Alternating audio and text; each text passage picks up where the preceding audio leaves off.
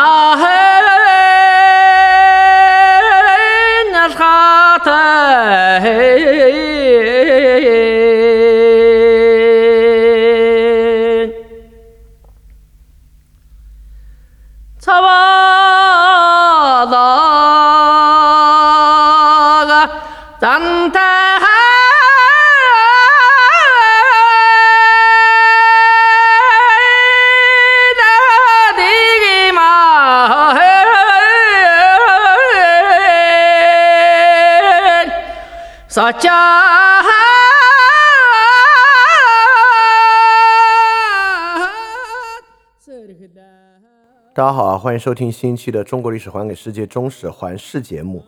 我们呢，随着这个翻脸二点零第三章离开先秦时期，进入秦汉历史啊，那我们这个中史环视节目呢，也进入一个新的历史时期。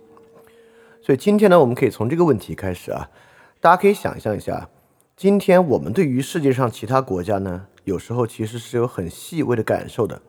比如说英国和法国这两个国家，今天站在我们的视角之上，很多人都能够明确说得出这两个国家的区别。比如说法国的东西好吃一点，我们也知道英语与法语的区别。这两个国家的国民呢，我们觉得这个英国人啊有点憨憨的，法国人呢相反就非常浪漫。我们觉得这个法国的艺术啊等等啊，似乎比起英国呢就要强很多。那么在思想史上呢，你可能也知道啊，这个法国人是以理性主义闻名，帕斯卡、帕斯卡尔啊、笛卡尔啊，直到最后福柯啊，二战之后啊，法国后现代哲学，都是很注意这个概念与概念之间的关联啊，就概念系统内部的勾连，非常强调这一方面。但英国人呢，就比较实在一点啊，不管是休谟、洛克，还是到维特根斯坦、罗素，相对来讲呢，就经验主义。实用主义跟英国人的特点就强烈一些，所以很明显啊，我们能说得出来法国与英国的区别。当然，更多人能说出来说得出来更多更多方面的区别。在这一区别之上呢，我们最后得出的结果啊，还不仅仅是，呃，我们更喜欢法国还是英国，实际上呢，还是从我们更喜欢法国还是英国，或者我们如何去评价法国和英国这个问题之上，反观我们自己。就我们自己是什么样的，就是我自己是一个什么样的人，类似这样的一个问题啊。但是呢，对于中国北方这些草原民族啊，与我们的历史关系很近，我们就用法国和英国这样来举个例子啊。那比如说匈奴和鲜卑的区别是什么？鲜卑和突厥的区别是什么？突厥和蒙古的区别是什么？很可能呢，他们的。彼此之间区别啊，就非常非常的淡。你想象啊，一个匈奴人应该是什么样？你脑子里可能浮现出来的依然是一个蒙古人的样子，或者以蒙古的方式，甚至更模糊，你就想象不出来一个匈奴人是什么样。现在呢，其实是离着比较近的两个西欧国家的区别，我们了解了很多。但对于呃上千年历史之中啊，北方的草原民族，我们的了解相对就较少。当然，我不是说我们就应该对于北方草原民族的了解多一点，只是回到刚才那个问题，我们啊对世界了解的越细，对于世界的历史了解的越细节，其实反过来更多的呢，是我们更容易找到自己在其中的位置啊，不管是找到我们自己的民族，呃，找到我们自己的历史在其中的位置，还是找到我们自己在其中的位置，所以这个都是很重要的。所以说，我们中国历史还给世界这个节目本身呢，就是要。能够找到中国历史的世界背景，那么在中国历史的世界背景之中呢，匈奴一定是一个绕不开的一件事儿。因此啊，我们整个这部分想要做的事情呢，就尤其是把中国周边的世界历史环境呢勾勒清楚，给大家一个更清晰的变化，就能够把我们的历史变化放在这个外部的变化之中。啊，今天呢，我们就是来说匈奴这么一个非常重要的问题。那么今天呢，我们这个年代啊，也进入到这个秦汉的年代。整个二点零第三章秦汉年代呢，我们讲到东汉的汉安帝为止，也就是说呢，我们从公元前二百二十一年讲到公元后的一百二十五年，其中秦的时间很短啊，大概是从公元前二百二十一年到公元前二百零七年。西汉呢，从公元前二百零六年到公元元年之后的零八年，中间呢短暂的有王莽的新朝，是从公元九年到公元二十三年。随后呢是东汉，从公元二十六年到公元一百二十五年。当然，东汉不是到公元一百二十五年结束啊，只是从公元一百二十五年汉安帝之后呢，就慢慢进入三国了。这部分呢，我们会和五胡十国、魏晋南北朝一起来讲。当然，到五胡五胡的时期啊，匈奴对里面的影响就很大了。好，这是年代啊，因为我们知道每次这个中史环视啊，就是讲同样中国历史的时期。外面发生了什么这么一个问题？那么今天呢，我们讲匈奴，不光是新的时期，还会补上一个非常重要的地区。大概讲这个中史环视啊，我们是分成以下五个地区来讲的。第一个呢，就是巴尔干半岛、爱琴海和小亚细亚，就传统的古希腊文明的地区。第二个地方呢，我们是讲两河流域，就是这个古巴比伦、亚述的地区。第三个部分呢，我们是讲伊朗高原。主要呢就是阿契美尼德王朝的地区。第四个部分呢，我们是讲这个中亚、阿富汗到印度北部整个这个地区，或者这个地方我们可以分两个，就中亚和印度，以阿富汗这个新都库什山为界，中亚和印度这样一个地区。第五个大地区呢，就是蒙古高原。其中啊，之前我们的节目前四个地区都讲过很多了，但蒙古高原呢，大概还是空白。我们就来说一说啊。到上一个时期的结尾是什么样？上一个时期呢，发生了重要的事件，在整个这个大的地区啊，发生重要的事件呢，就是亚历山大的远征。呃，在上个时代的结尾啊，就是公元前二百二十一年以前，我们中史环视讲到各个地区的结局，大概是这样的：第一个地区巴尔干、爱琴海、小亚细亚地区，现在呢是安提柯王朝，是从啊。这个亚历山大大帝的帝国分崩离析之后，几个将军建国其中的一个安提柯王朝。两河流域呢，现在呢是塞琉古王朝正在和啊占领埃及地区的托勒密王朝大战。到我们讲的那个时期啊，伊朗高原本来也属于塞琉古王朝，但是它本身呢已经控制不住了。安息帝国在伊朗高原啊已经逐渐崛起。那么中亚、阿富汗、印度地区呢？中亚、阿富汗地区呢是两个，就是我们上期讲的非常神奇的，在中国靠近中国边境的地方，竟然有有两个希腊王国，就是希腊巴克特利亚王国和希腊印度王国。那大概在公元前二百二十一年呢，还是希腊巴克特利亚王国和希腊印度王国。那么在印度呢，当时是孔雀王朝，大概是这样一个时期啊。我们慢慢慢慢往下讲，到蒙古高原的地方呢，之前还一直是空白。在这个地方呢，还并没有产生一个显著的整体性的文明，但在秦汉时期不一样了，这个显著的整体性的文明呢，就是帝国。所以秦汉时期啊，以上的地区可能呢，就会形成五个大帝国，是很值得讲的。其中我们自己呢，就是其中的一大，就是汉帝国是很强大的。第二，西方呢渐渐崛起了罗马帝国，中间在伊朗高原的安息帝国。印度、阿富汗地区的贵霜帝国，以及覆盖整个蒙古高原以及更加西边的匈奴帝国，这五大帝国呢，就是整个这个时期很值得一讲的。那么呢，我们就从匈奴开始讲起。上一波啊，我们是从巴尔干、爱琴海、小亚细亚慢慢慢慢讲到这边来的，就是尤其是这个希腊人啊，借亚历山大大帝的功业，他的文明呢从西向东传播这个工的过程。逐渐到达中亚，像希腊巴克特利亚王朝和希腊印度王朝。那这次呢，我们从匈奴开始讲，不仅是因为这个话题和我们最接近，也是因为啊，这次的结尾呢，就是匈奴人的西迁。匈奴人的西迁呢，造成了一系列的链条反应，一直反映到罗马帝国、西罗马帝国的覆灭这个事情上面去。本身呢也很有意思啊，好像这个文明呢，先是从西向东覆盖一波。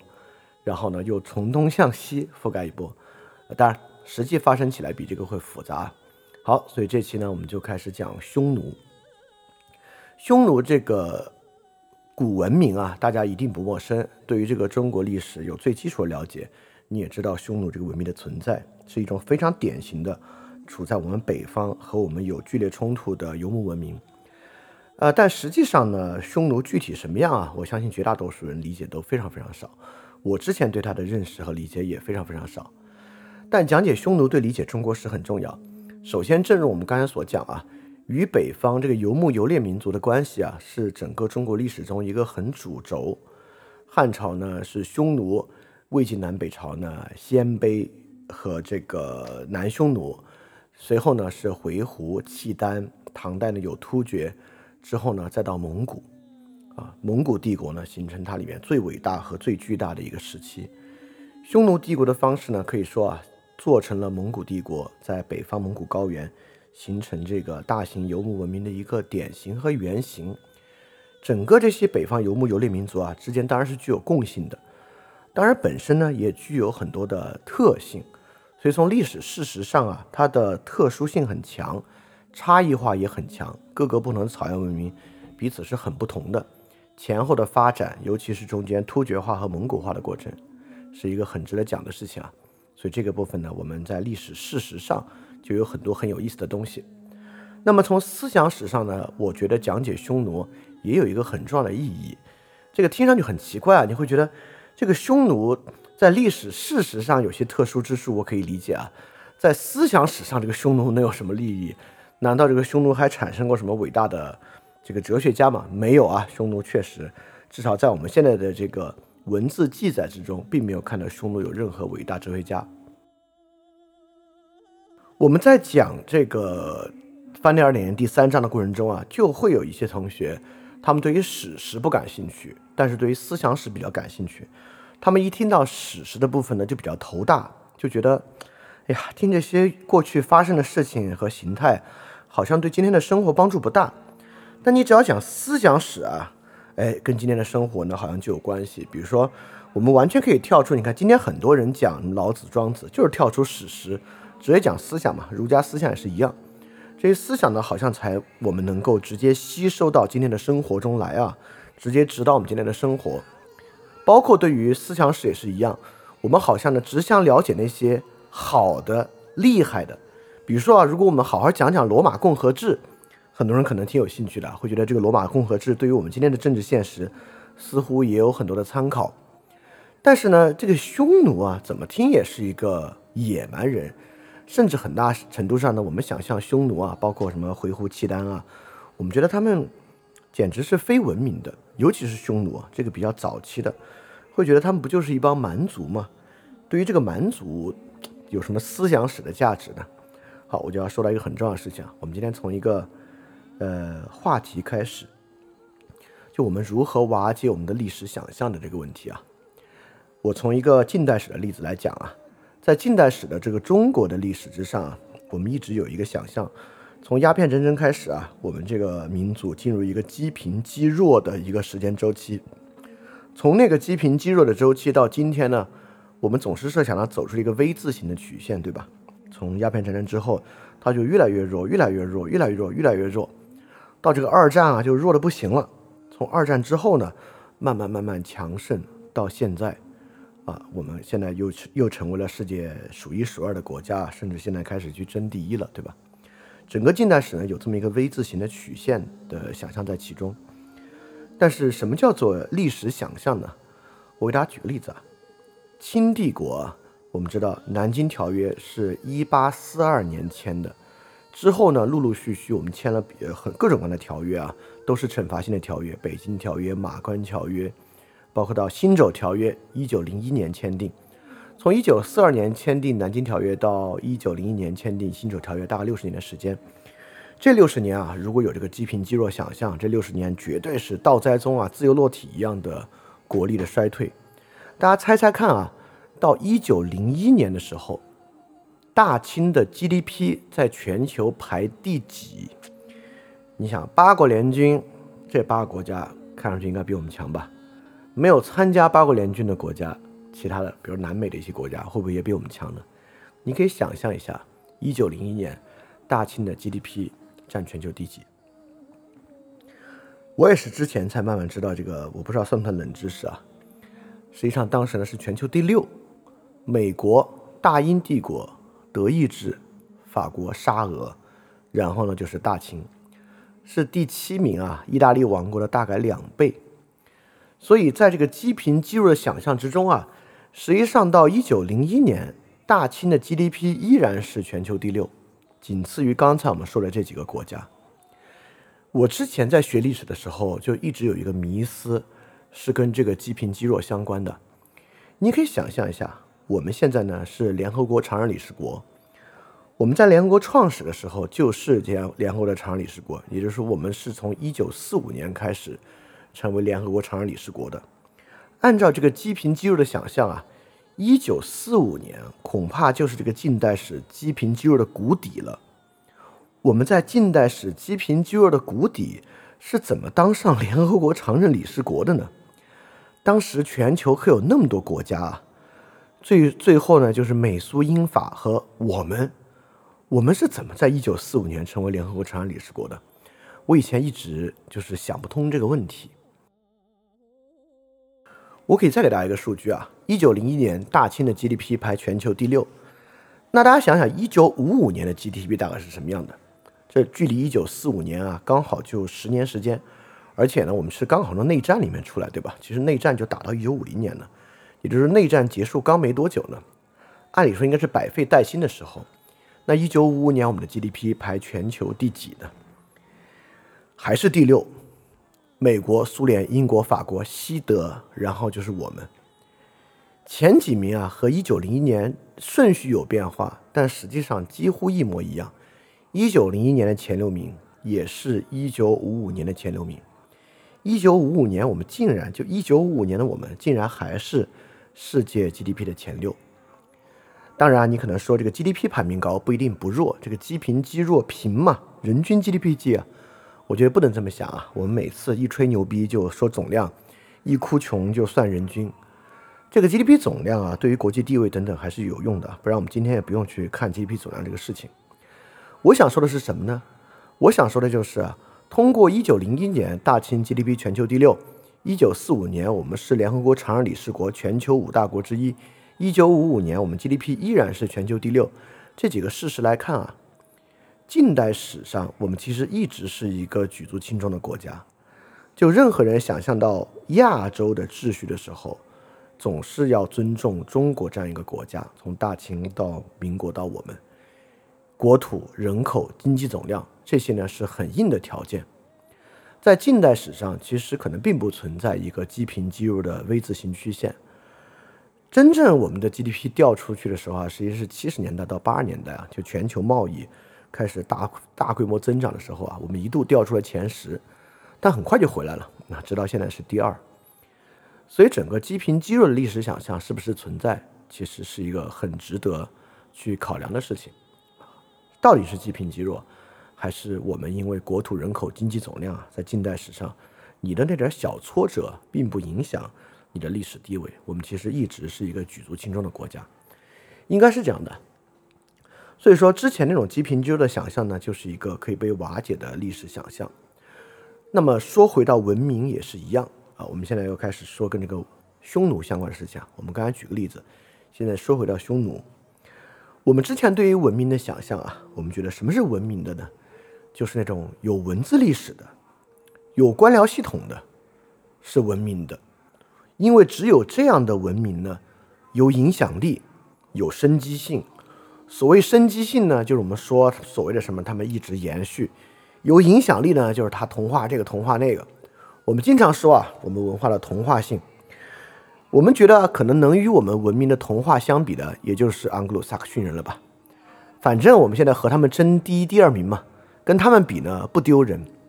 其他文明跟我们比啊，那都是差太远了。但我觉得大家要去想一想啊，大家可以想想，今天说阿拉伯语的范围有多大的范围？怎么会有这么大范围的人在说阿拉伯语？突厥语今天说的人有多大的范围？说阿拉伯语这个事儿啊，大家可以想象一下，印尼是一个典型的全穆斯林国家，印尼怎么会是一个穆斯林国家呢？这事儿都很奇怪，对吧？那突厥化在世界的进程中啊，是一个非常重要的进程，是我们很多人以前其实并不知道的。所以说，说回有影响力、有生机性的文明，是否只能想象，要么是我们，要么是西欧文明呢？本身就是一个很要紧的问题。书写语言加文官行政系统啊，到底是文明的吗？真的很好吗？我们下一期就是这个二点零主线节目啊，讲这个情志的第三期，我们讲的就是这个，讲的就是书写语言加文官行政系统到底是好是坏。当然，肯定有它好的部分，也有它坏的部分。但关键就是这个是不是一种唯一的文明模式呢？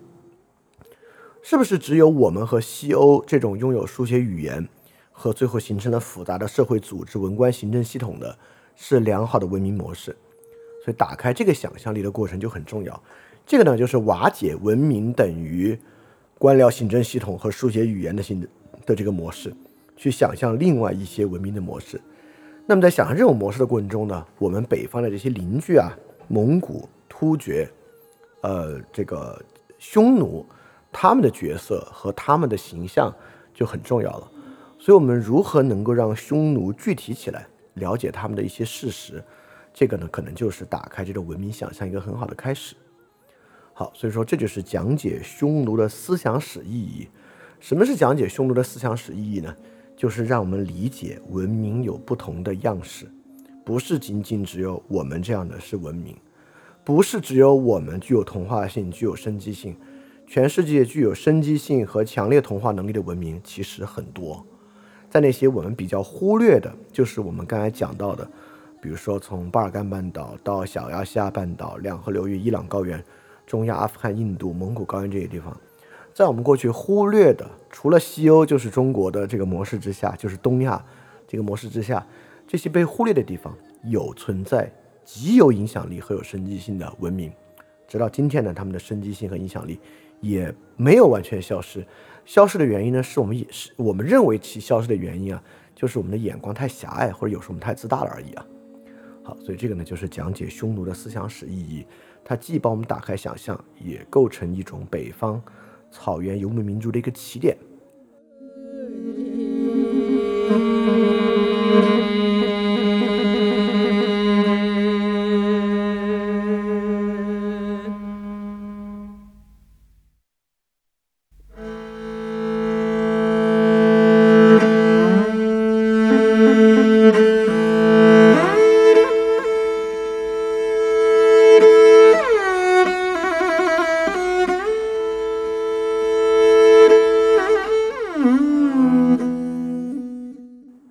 说说匈奴的来历啊，要说匈奴的来历呢，我们复习一下之前说到的斯基泰人。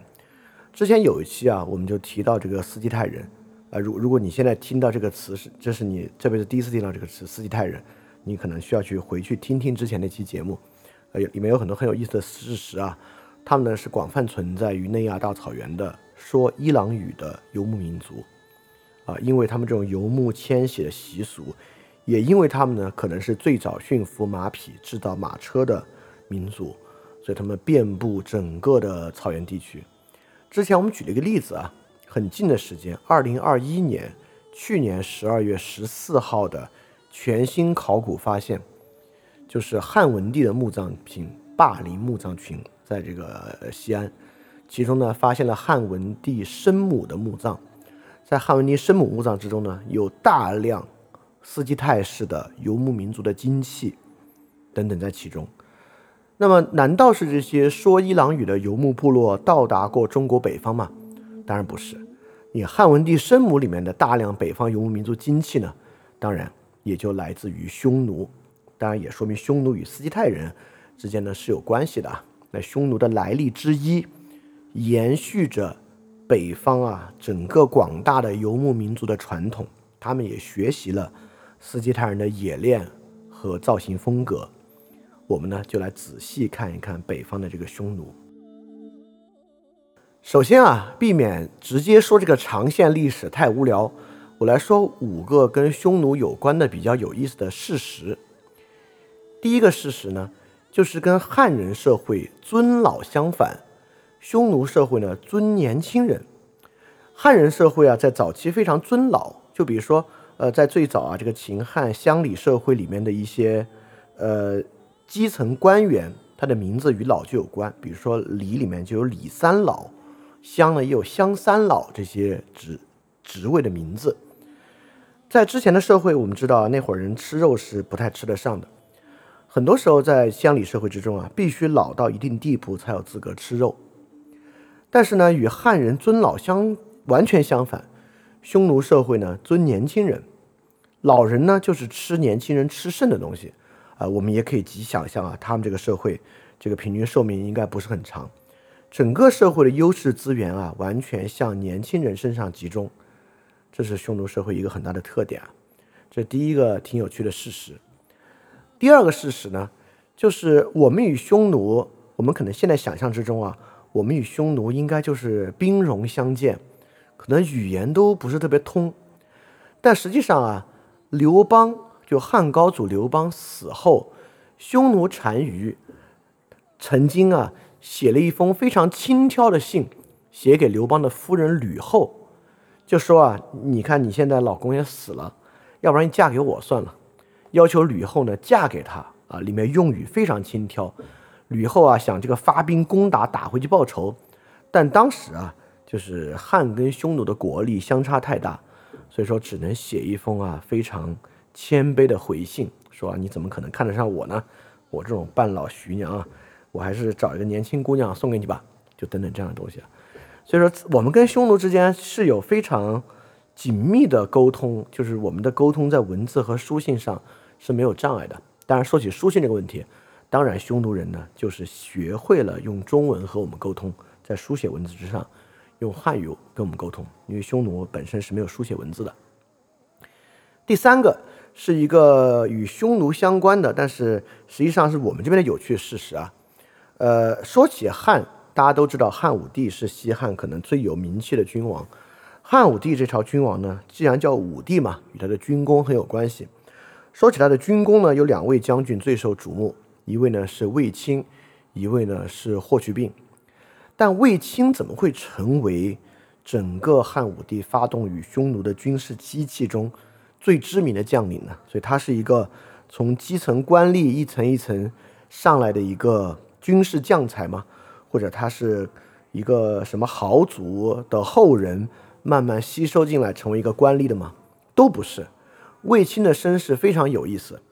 汉武帝的姐姐平阳公主，为了拉近和汉武帝的关系，长期在府上啊培训一帮歌女，因为知道汉武帝好色嘛，用以呢来吸引，甚至说赤裸一点啊，用以来勾引汉武帝。在一次机运之中呢，就达成了这个目的。一位名字叫卫子夫的歌女啊，出身平民，卫子夫的歌女呢，就被汉武帝相中进宫，而卫青呢，就是卫子夫的哥哥，所以是卫子夫进宫，连带让这个亲戚卫青啊，也能够得以进入宫中。所以说呢，大将军卫青是以这样的身份和方式深入到这个宫中的。但这个在汉武帝一朝并不是孤立，我们一会儿还会聊到啊，汉武帝后期征发匈奴的著名将领李广利，大概也是这样进入这个汉武帝一朝的。好，这是第三个跟汉武帝有关的一个事实，跟汉武帝进攻匈奴有关的一个事实。第四个有趣的事实呢，就是我们说匈奴是这个游牧民族，那他们是完全不会种植吗？其实不是啊，匈奴人呢也是有种植的，他们并不是纯粹的游牧。但这个种植和我们一样，匈奴人是不想啊主动定居下来的。那么匈奴人为什么要种植呢？是因为啊与这个我们与汉朝之间啊兵戎相见，因此有时候对峙起来就有统一的前线，所以匈奴就有些武装部队需要长期屯守在一个地方。屯在这个地方呢，就不像过去经常呢可以四处啊赶着这些野马野羊去狩猎他们。屯在那地方呢，哎，自然啊就要种一些田，所以匈奴人在这个情况之下，其实也种田，也有谷仓，也有这个粮食的贮藏习惯，等等等等，很像就是秦汉军队的屯田制，所以匈奴军队也有屯田。说起匈奴军队呢，匈奴只要是男子啊，就是军队啊，匈奴是全民皆兵制度的，所以他们有这个屯田制。第五个事实呢，匈奴是所有人都是武夫吗？其实不是啊，匈奴是非常好经商的民族，丝路上的民族其实都好经商。匈奴当时啊，几乎成为了汉与大秦，就是罗马帝国中间很多货物的一个中间商，还吃了这个中间商的差价。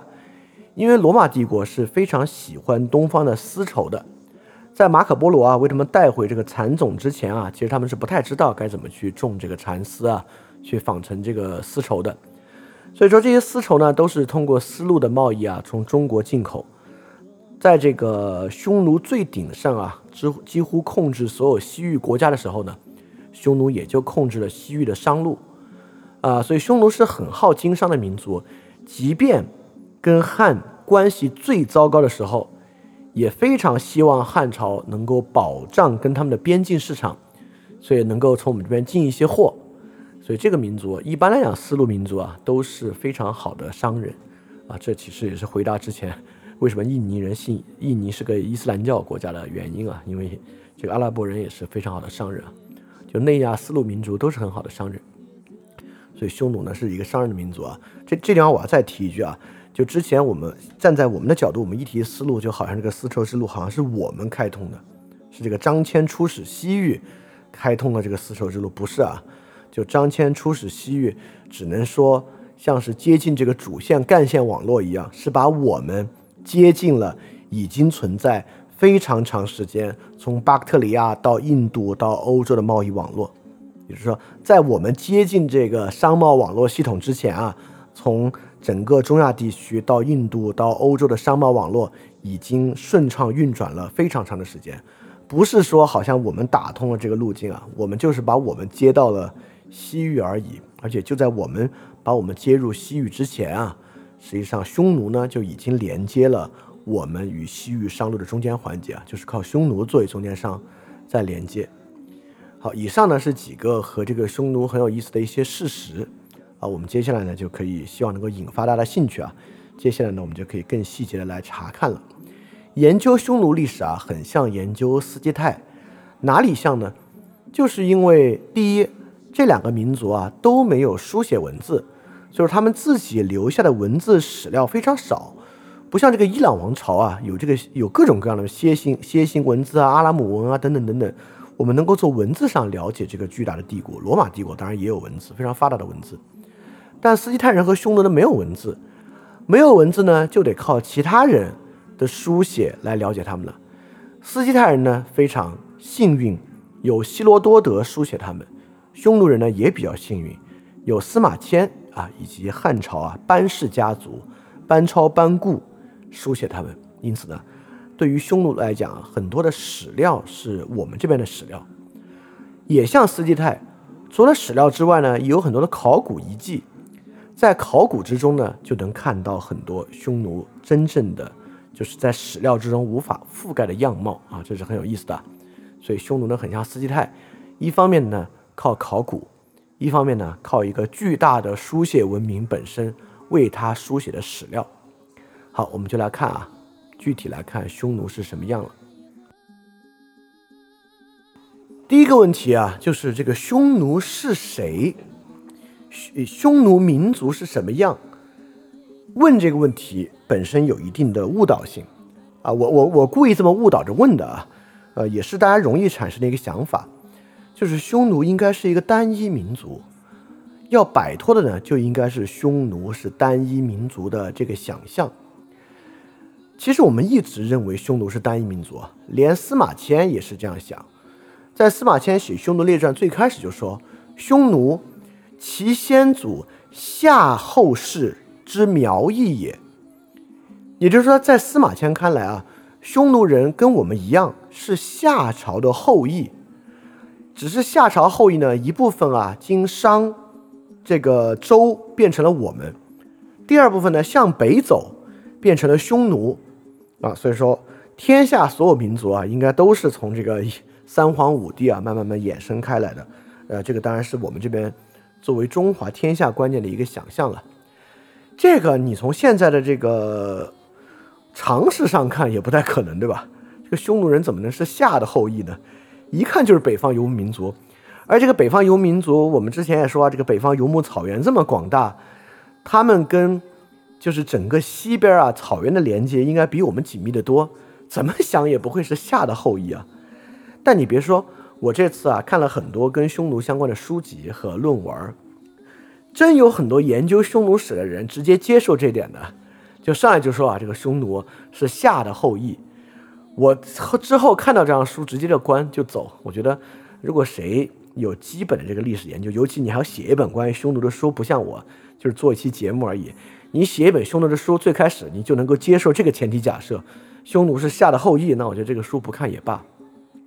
所以，首先摆脱单一的民族想象啊，匈奴不是一个单一成分民族，很难是一个单一成分民族，当然更不可能是夏的后裔。第二，匈奴也不是一种明显的文化边界，如我们刚才所讲啊。匈奴与斯基泰非常相似，有哪些相似之处呢？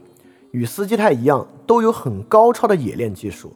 这些冶炼技术，不管是冶炼金器，还是冶炼战争用具，水平都很高。跟斯基泰一样，都没有固定的城镇聚落，游牧生活。所有男子呢，都是士兵，没有固守一个地方的观念。一旦遇到气候或者战争的不利，可以随时迁徙。包括一些很细节的习俗，他们与斯基泰人一样，都用敌人的头颅做酒器，当做战争中最大的侮辱来看待。他们呢，也都有马的祭祀习俗，不管是战争、动迁还是葬礼，以马相关的祭祀在他们的文化之中非常重要。所以，匈奴与斯基泰的文化边界呢，其实也并不明显。那我们就来说这个问题了：既然单一民族想象和文化边界不明显，那凭什么说匈奴人不是华夏人，或者凭什么说匈奴人不是斯基泰人呢？好，那其中一个很重要的证据啊，就是语言。我们都知道，早期汉语啊是一些单音词，就汉语构词啊，就是两个字儿构一个词，是逐逐渐渐之后才发展起来的。尤其到这个和制汉语、白话文时期啊，我们今天的词汇。很多呢都是两字词、三字词，音节呢也变长。古汉语呢一般都是单字成词，而且单字很多呢都是单音，比如说君、臣、父、子啊，包括也有一些呃自然环境，天、树、水、墙，对吧？都是单音词。但你看这些词儿在英文里面啊，大多数是什么样啊？Emperor，对吧？君、臣、Minister、父。Father，天，sky，水，water，都是双音节，甚至三音节、多音节词。哎，这个单音词和复音词啊，在语言体系中呢，就有很大的不同。那匈奴的词汇是什么样的？如果匈奴是华夏人啊，那当然匈奴也应该是大量的单音词啊，因为我们可以，我们可以接受你说匈奴是夏人。出去之后有演化，语言跟我们不通了，或者方言听不懂了，可以。那怎么着应该是单音词，但其实不是。《后汉书南匈奴传》记记载了一些匈奴的说法，其中呢就有说这个匈奴为天为称离，就是我们这边叫做天的，匈奴那边呢叫称离。称离称离，如果你对于北方文化熟一点啊，你就觉得有点像，因为我们知道。蒙古人啊，管天呢叫腾格里，对吧？腾格里你不知道听腾格尔的歌啊，腾格尔这个名字跟人应该没啥关系啊。就我我我我就不知道有没有关系啊。虽然发音真的很像，那你腾格尔一些歌啊，一些蒙古歌曲啊，里面都会讲到腾格里。腾格里呢就是天，称离腾格里，包括蒙古语天是腾格里，突厥语天呢腾格里，也就是几乎是一个词。所以很明显。从“天”这个词汇上来看，匈奴的语言更接近蒙古语和突厥语。我们这边叫“子”呢，匈奴这边也是《后汉书》啊，谓子为孤图。孤图呢，东胡语，东胡语就是中国东北方面少数民族这些语言之中，东胡语的孤图的儿子啊，也叫孤图，呼图孤图。所以从这个语言之上呢，呃，匈奴语更像这个东胡语。我们知道这个匈奴的帝王，我们这边帝王叫皇帝，其实以前就是叫皇或叫帝。秦始皇觉得都不过瘾，所以秦始皇呢就从三皇五帝各取一字拼成叫皇帝。就秦始皇他知道他的之前大臣们知道不过瘾啊，其实更多有大臣给他起名啊，说你干脆叫太皇，泰山的泰啊，就是最高的皇。但秦始皇很明显喜欢帝这个字。我们知道战国时期啊，就是他们搞过这个东帝西帝，秦国跟齐国啊，所以帝这个字他是很痴迷的，所以拿皇来修饰帝，叫皇帝啊。这岔开说了一个关于皇帝这个字的来源啊。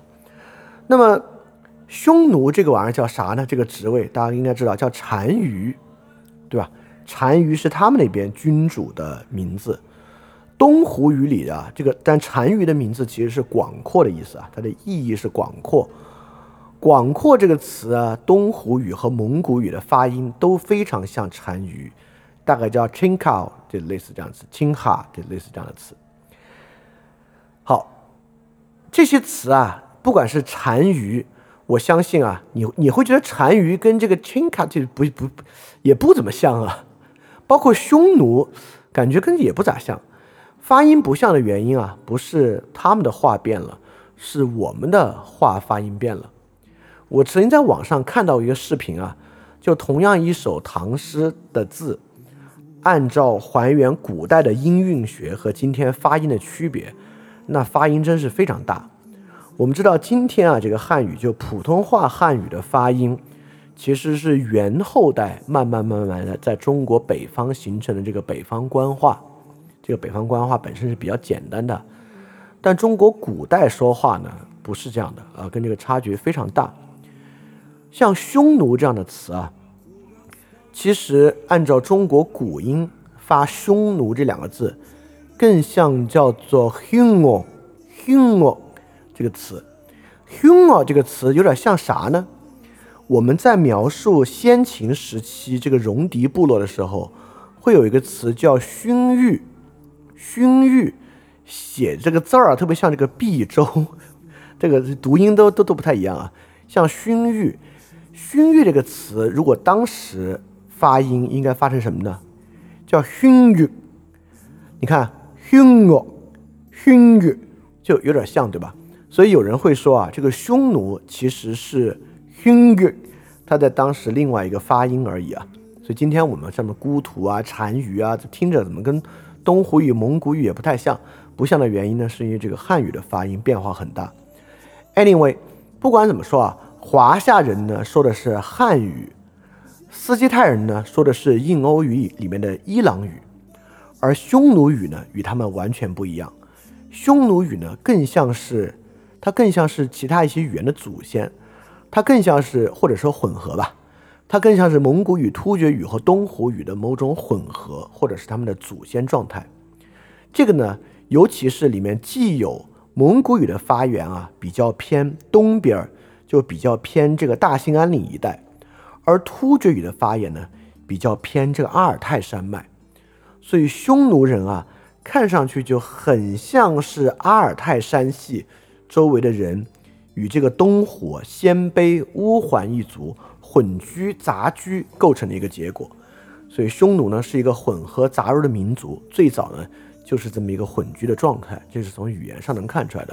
所以这是我们为什么说，呃，我们想象匈奴啊，就不用想象单一民族，也不想象文化边界，匈奴本身就是能够体现出内亚的一个特点，就是内亚一直处在非常紧密的交流和沟通之中，从此呢就杂糅出了这么一个混合的民族匈奴。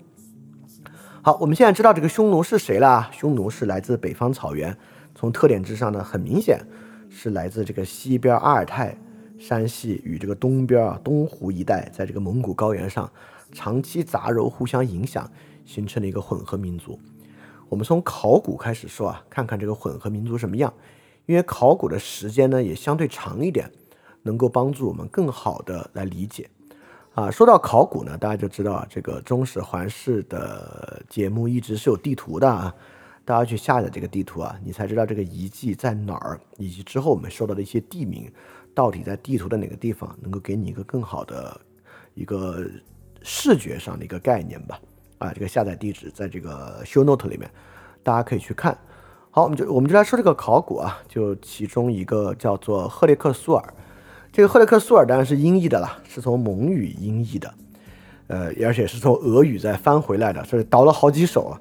它原来的意思大概是大概是吉尔吉斯斯坦吉尔吉斯人的墓地，但说的呢应该是广泛分布于中亚地区的一些游牧的墓葬。这个赫列克苏尔数量非常庞大，一直从蒙古高原到中亚地区。到今天乌克兰的这个范围之内啊，就是整个东欧的大平原，都有各种各样长得非常像的赫列克苏尔。这个赫列克苏尔其实我们之前在这个斯基泰尔那期已经讲过很多了。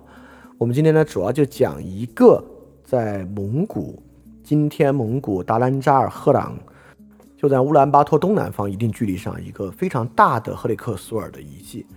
这个赫列克苏尔呢，就是这个草原游牧民族的墓葬。这个墓葬呢，就是一个石头堆。当然，这个石头堆你会觉得这个石头堆看起来也不像金字塔那么厉害了。当然，它没有金字塔那么厉害。但这个石头堆呢，第一，这个石头堆很大；第二，这个石头堆石头啊，也不是随便捡的石头堆在一起的。这些石头呢，都是经过了加工的，就是把这个石头加工成方方形形的这个石头啊，把它堆到一起，一个大石头包。石头包周围呢，有很多很多的浅的石堆和一些石柱。这个石柱呢比较有意思啊，叫这个鹿石，因为这个石柱呢就是一根大石头柱子，这个柱子上雕刻有很多鹿的花纹和一些抽象的纹路，所以叫 Deer Stone。你搜 Deer Stone，在网上就能看到很多这个赫里克苏尔的这个墓石。呃，不像我们其他地方的墓葬啊，不管是秦始皇陵还是金字塔，都是一个单体建筑，对吧？赫利克苏尔呢更像是一个建筑群。也就是说，在一定的范围内啊，中间有一个大石头堆，在石头堆周围呢，有好多这个柱子，还有好多小石头堆，有好多小石头坑，大概是这么一个情况啊。当然，也说明他们那个时候达到的建筑水平和这个人力的动员水平啊，比起我们和埃及还是差很远的。当然，我们也知道啊，埃及这个金字塔的时间啊，呃，金字塔跟秦始皇陵的时间有多长，大概我们今天跟秦始皇陵的时间就有多长。虽然我并列来说啊，一点不是说他们俩是同一个时间周期，他们俩不仅不是同一个时间周期，时间跨度非常远。但这么一说，你就能感觉到啊，墓葬与王权是非常有关系的。这什么意思呢？当我们想象匈奴的时候，匈奴是一个非常松散的部落联盟，还是匈奴已经形成了权力机制？其中一个很重要的特点呢，就是墓葬。像秦始皇陵和金字塔啊，这没有一个集权帝国是办不到的，因为修这个东西所蒸发的人数啊，如果没有大型的权力机构和一个权力机器，是不可能搞来这么多人修这个东西的。所以，如果有大型墓葬，就说明这个墓主人已经拥有了比较大的动员力。他怎么会拥有比较大的动员力呢？就说明他已经形成了一定的权力机制，而不是。非常松散的草原部落联盟，所以说我们从赫里克苏尔开始讲啊，就是要证明匈奴在比较早的时候就已经形成了比较严密的权力机构，有多严密呢？好，我们就来看看啊，这个达兰扎尔格朗，哇，名字好难念啊！这个地方这个赫里克苏尔啊，殉葬了多少马匹呢？他们这里面啊，每殉葬一个马匹啊，就会把把马的头骨挖一个小石坑，把这个马头骨啊埋到这个石坑里，啊，这是一种殉葬传统。这个赫列克苏尔殉葬了一千七百匹马。当时殉葬马啊，为什么只有这个马头骨，其他的骨头到哪去了呢？很明显，这个马是很金贵的资源啊。如果杀了殉葬，这个马肉肯定不是扔在草原上供齐。本身就这个坏掉啊，这个马肉是要来吃的，所以殉葬马匹的时候就杀掉这些马，然后呢把这些马吃掉，吃掉之后呢，然后再把这个马头放在里面。哎，说起殉葬马砍头啊，我突然想到最近有个新电影叫《北欧人》，大家有没有发现这个《北欧人》里面不就描绘了一个这个葬礼吗？那个葬礼之上不也是殉葬了一匹马吗？把那个马头砍掉，对吧？跟这个是一样的，就是这都是这个。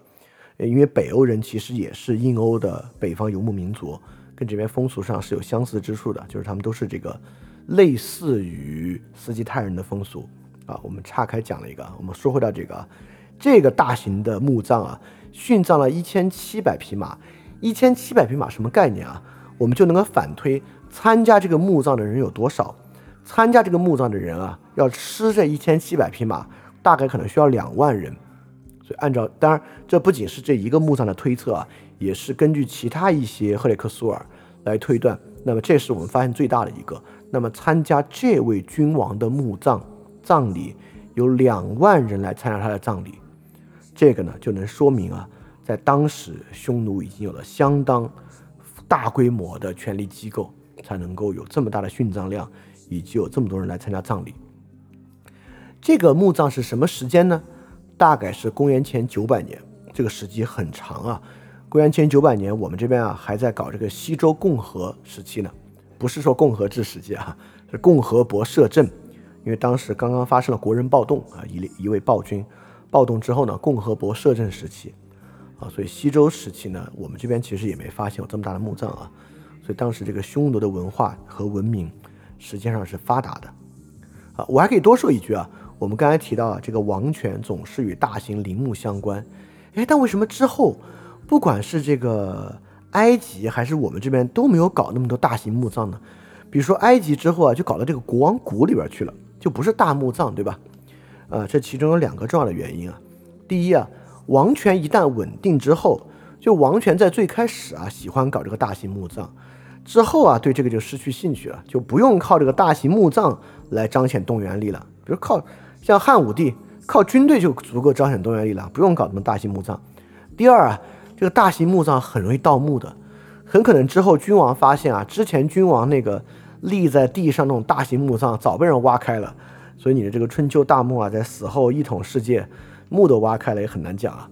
所以之后的君王呢，越来越倾向于啊，把这个墓葬。要埋在一个不是那么显眼的地方，免得被盗，啊，所以说这个王墓之后啊，慢慢慢慢就没有那么夸张了。好，所以从考古的这个赫里克苏尔呢，我们从里面能够看出啊，匈奴的组织形式和匈奴的政治形态不是一个非常松散的草原部落，它实际上呢已经形成了王权和王制的结构，虽然和我们是不同的。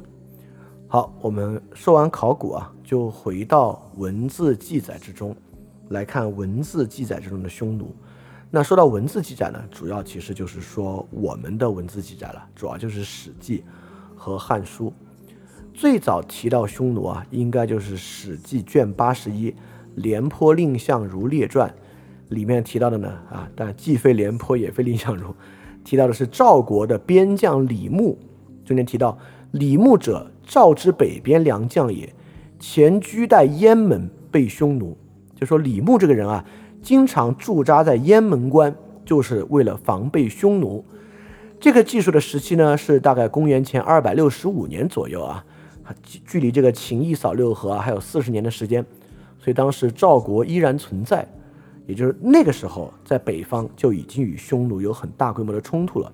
所以我们其实知道，赵国、燕国其实都有自己的长城，秦也有自己的长城。在始皇帝的时候呢，是把这些长城想办法修到一起，这么一个状态，而不是纯粹新修长城啊。那么再往下呢，就到这个秦始皇本纪。秦始皇啊，呃，跟中国很多君王一样，一到岁数大就很迷这个长生不老。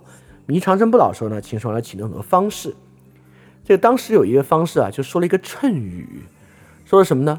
亡秦者胡，也就是说，灭亡秦朝的是北方的胡人。秦始皇一听，嘿呦！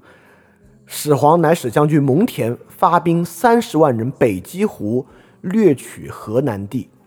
这个河南地指的不是今天的河南省啊，是指这个河套以南，大概呢是图中我们所说的朔方郡，就今天呼和浩特包头一带的地方，就黄河河套平原以南，指的是这个地方。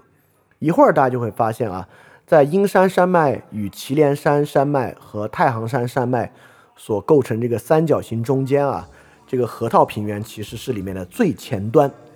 一般来讲啊，我们能守住的地方是这个三角形两边的中间，就是我们跟里面看到的陇西啊、北地啊、上郡啊这些地方。朔方啊，已经是顶到前面的最前线了，就是军力强盛的时候呢，能干到朔方；军力不够强盛的时候呢，就退到上郡、北地、陇西。一带。所以秦始皇呢就派蒙恬啊发兵三十万打到了朔方。当然，你听过上期二点零节目，你就知道这个发兵三十万是啥意思啊？啊，这个发兵三十万不是有那么多常备军找三十万，就是搞了三十万刑徒或者搞了三十万这个根数的人去边疆，本身是很痛苦的啊。而且在《史记·秦始皇本纪》呢也记载，打过之后啊。自渝中阴山设三十四县，渡过黄河，占据阴山，迁徙人民，充实边线。一说到迁徙啊，上期我们也提也知道啊，这个秦汉迁徙是什么样。本身呢，这秦始皇大手一挥啊，啊，数万人、十万人啊，生灵涂炭。然后蒙恬呢，也主持修筑了这个西起陇西临洮，东至辽东的万里长城。是要把原来燕赵秦的长城连为一体，啊，来遏制匈奴的南进，啊，大概是这么个情况。当然很可惜啊，这个蒙恬将军没有善终啊，到秦始皇死的时候，由于得罪了赵高嘛，所以说蒙恬就被赐死了。好，就在这样前后的时候呢，同样也是这个匈奴崛起之时，在这个时期啊，在司马迁描写到这个时期的时候呢。匈奴还不是最强。司马迁说：“当世之时，东胡强而越之胜。”也就是说，这时候啊，更强的是东胡和月之。东胡呢，就是我们这里讲的，处在这个大兴安岭这一带这边位置的一些少数民族。月之呢，是原来占据蒙古高原的少数民族。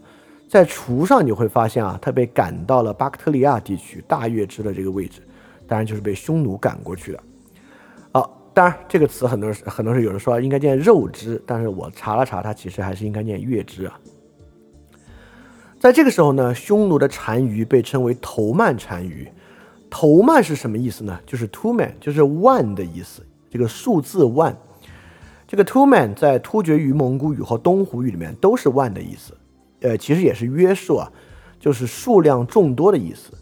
所以头曼单于大概意思呢，就是说这个人所领导的人数众多。这个头曼单于啊，有一个儿子，儿子呢叫默读单于。我们看这个匈奴名字都很奇怪，这个默读单于啊，明明汉字写的是冒顿，就这个冒呢就是这个假冒的冒，顿呢是抑扬顿挫的顿，但实际上呢却要念默读，因为呢原因呢就是因为写在古书上的就是冒顿这两个字。但由于发音变化太大，我们今天念的时候呢，还是遵从更接近古音的发音，所以古音冒顿可能发音更像是默读。这里面有很多，包括单于也是啊，明显是单语，但是念单于；冒顿念默读，乐氏念乐之。其中更奇怪的，就是这些单于的妻子啊，你看今天的这个字儿念于氏，其实呢是念胭脂啊，这个词是念胭脂，包括他们的这个。圣山胭脂山啊，应该是这么念啊。这这这都是因为古汉语读音跟今天差异很大的问题啊，导致这些字的读音和字形完全不同啊，也成为一些小的知识点吧。Anyway，这个默读单于啊，最开始啊，这个头曼单于跟中国人一样，有了这个新欢啊，就想立这个新欢的儿子当太子，想了一个毒招，就把这个默读单于啊送到月支去当人质。当时月支不是还强大吗？头曼单于就想啊，我送他去月支当人质，然后呢，我再去攻打月支，那月之不是就把他杀了吗？哎，把他杀了，刚好我借月之人的手杀掉他，刚好我就可以立新的太子了。但默读单于特别靠谱，在大闹这个月之啊，竟然自己逃回来了。在游牧民族里面啊，如果当人质能够杀掉别人逃回来啊，这个是勇猛战士不二的象征，所以没有办法，只能封赏他。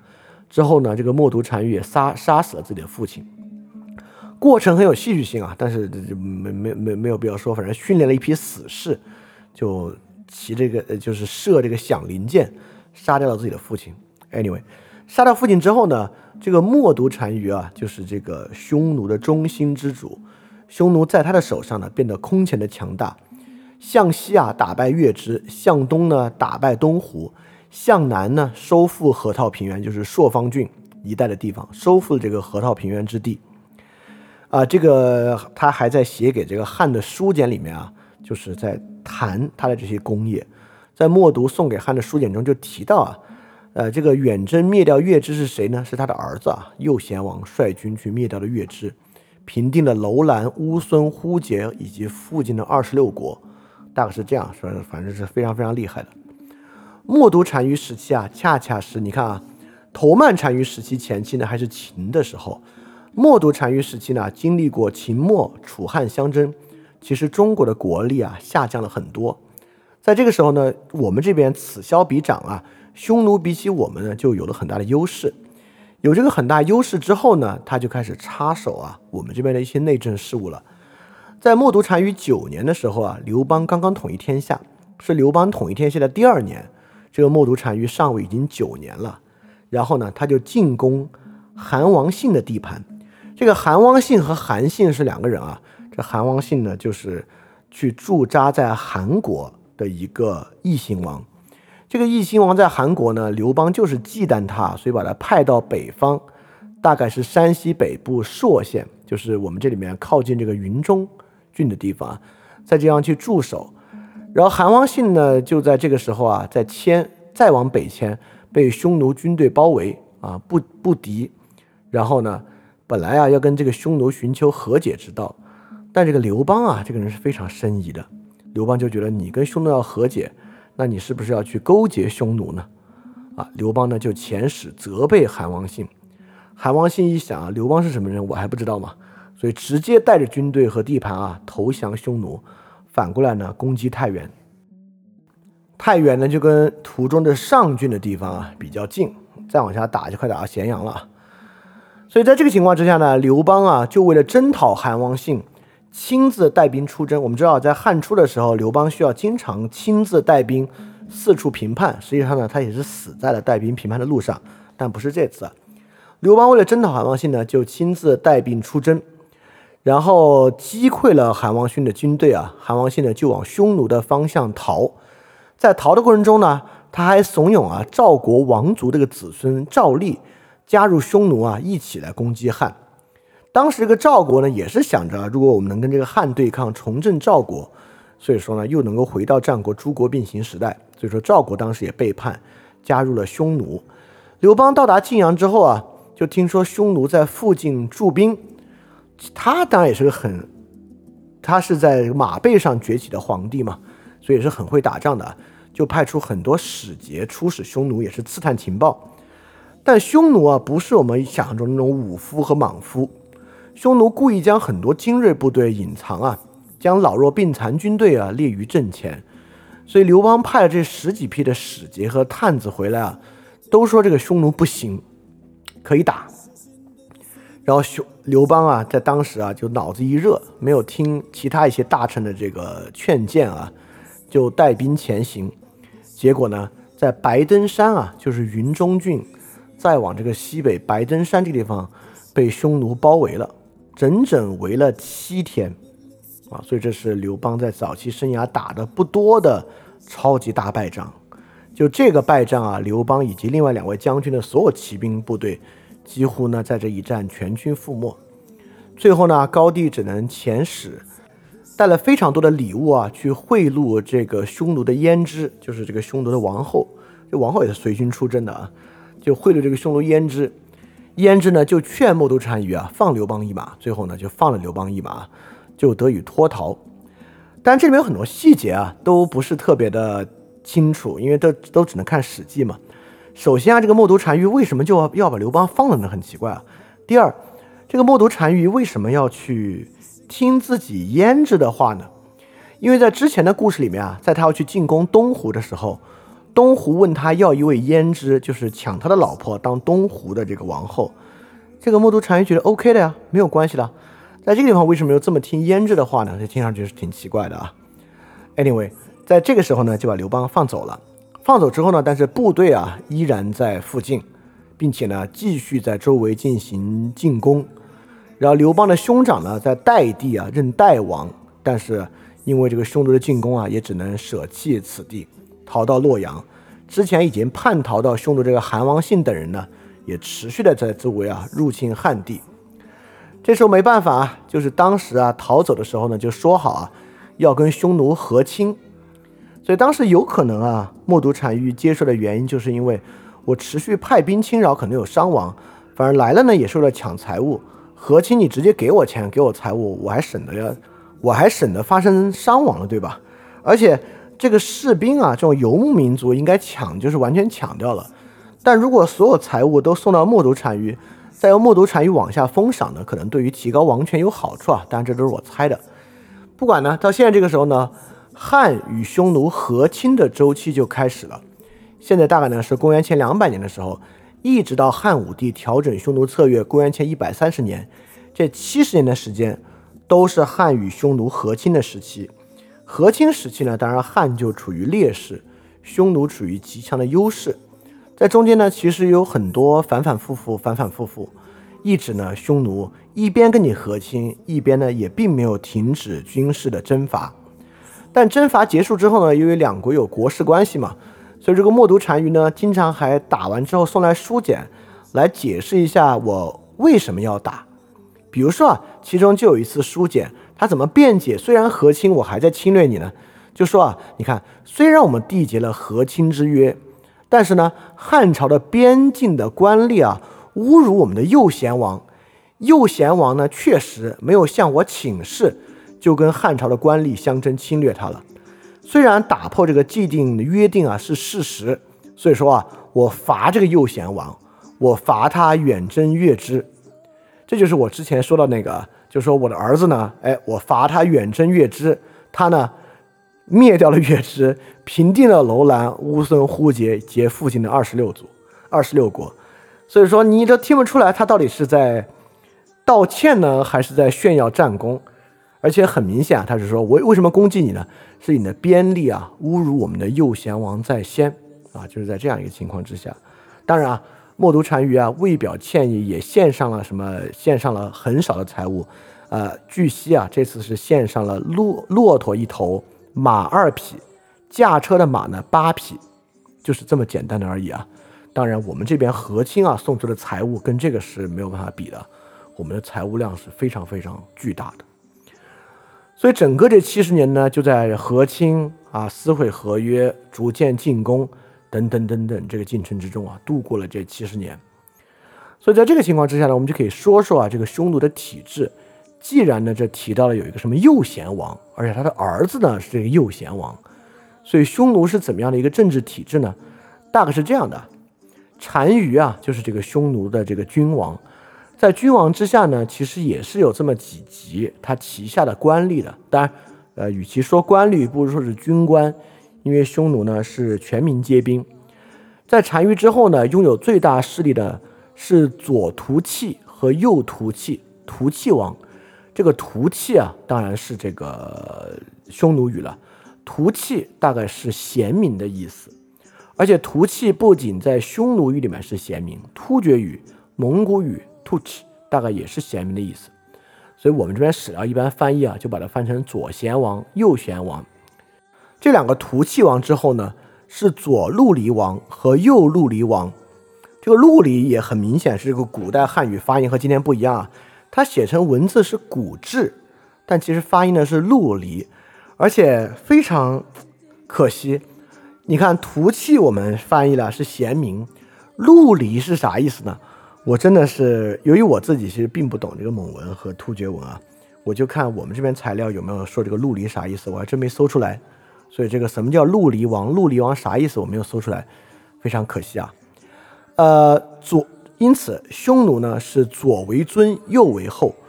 左这个人比较厉害，右这个人呢差一点。一般左贤王啊就是匈奴的太子，单于的继承人呢就会担任左贤王。所以左贤王是是单于下的第二把交椅，《后汉书》呢将单于之下的这个位次啊大概呢是左贤王、左陆离王、右贤王、右陆离王，所以左陆离王其实比右贤王的职位还要高一点。这样呢，我就猜啊，你看刚才右贤王也是他的儿子，所以两位贤王啊就是屠契王呢应该是封给儿子的，而陆离王呢很有可能是封给兄弟的。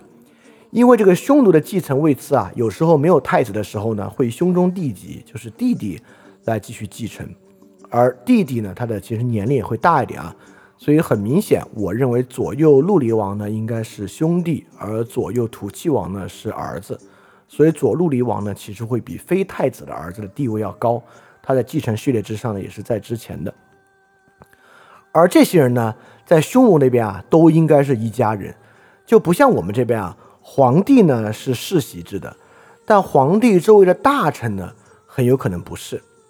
这个匈奴的状态啊，跟春秋战国比较像，就整个我们能看到这什么屠七王、陆离王都是一家人，他们都是栾狄氏，就是匈奴栾狄氏。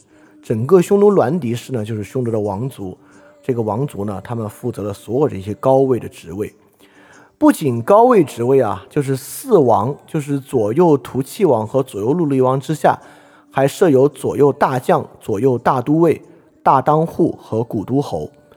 大将、大都尉，像都尉这些词儿啊，一听就是这个汉族词儿，所以都尉呢，很有可能像贤王一样，又是我们翻译了那个匈奴词。但什么叫当户？什么叫古都侯？这些就是应该是匈奴语了。这里面呢，大将、大都尉、大当户也是这个栾狄族，栾狄族的士人。到古都侯呢，就不是栾狄族了。但古都侯呢，也没有离很远，就是外戚势力。啥意思呢？古都侯啊，就是这些栾狄族娶的妻子，他们的哥哥弟弟们，就这些人呢，就是外戚势力，有点像卫青那个角色，卫青和李广利那个角色。卫青和李广利他们要去匈奴呢，就能当到这个古都侯。这个古都侯呢，虽然职位不如前面这些人，但是呢，古都侯啊，因为前面这些没有办法择优录取嘛，就是兄弟姐妹全部就没有姐妹啊，兄弟全部飞进来了。但古都侯呢，在外戚之中是可以择优录取的，很可能素质会更好。所以古都侯在匈奴里面呢，其实很多就是担任谋臣和大臣的职位。大概所有这些人啊，在匈奴里面，一共除了古都侯之外啊，就之前这些将领们，一共二十四个，然后都是号称万骑，也就是说，匈奴骑兵呢，在整个匈奴全盛时期啊，大概是二十万，嗯，二十万骑兵的样子，啊，但是白登山之役啊，说史书记载匈奴出了骑兵四十万，当然当时这个数字啊，水分都非常大，二十万水分应该挺大的。但为什么是四十万呢？当然也有可能，当时被匈奴征服了东胡啊、楼烦一些西域国家和月支的骑兵也加入到这一战之中，所以说数量呢会不会大一点？好，分为左右啊，我们这边其实也分左右。比如说老子，我们当时说老子啊就说过，老子讲吉事上左，凶事上右，君子居居则贵左，用兵则贵右，所以左右确实是不同的。比如在在老子的思想之中啊，只有军队里面右职位大于左职位。比如说朝堂之上，左丞相就应该比右丞相官职大，但在军队里面呢，右将军就应该比左将军官职大。但秦朝二十等爵制啊，就是奠定中国后来等爵的制度，因为是个军功等爵制嘛，所以都是以右为尊。比如说第十等爵叫左庶长，十一等爵呢叫右庶长。几个根呢？十二叫左根，十三中根，十四等爵呢叫右根，所以右呢总是高于左的。所以秦呢其实是一个右高于左的体系。匈奴为什么也分左右呢？这是学汉朝的吗？还真不是。匈奴并不是学秦汉分左右。匈奴这个所谓的左王右王啊，其实是这样的：匈奴往北是西伯利亚，往南是中国。所以说，整个匈奴的发展劫掠啊，都是往南，所以整个匈奴的权力目光是向南的，从北向南，左是东方，右是西方。所以说，对于匈奴来讲啊，往下打入中国有左中右三路，所以这个左右呢，其实就是军队分兵的左中右。现代蒙古语啊，代表左的这个词 “zun”，其实也是有东方的意思。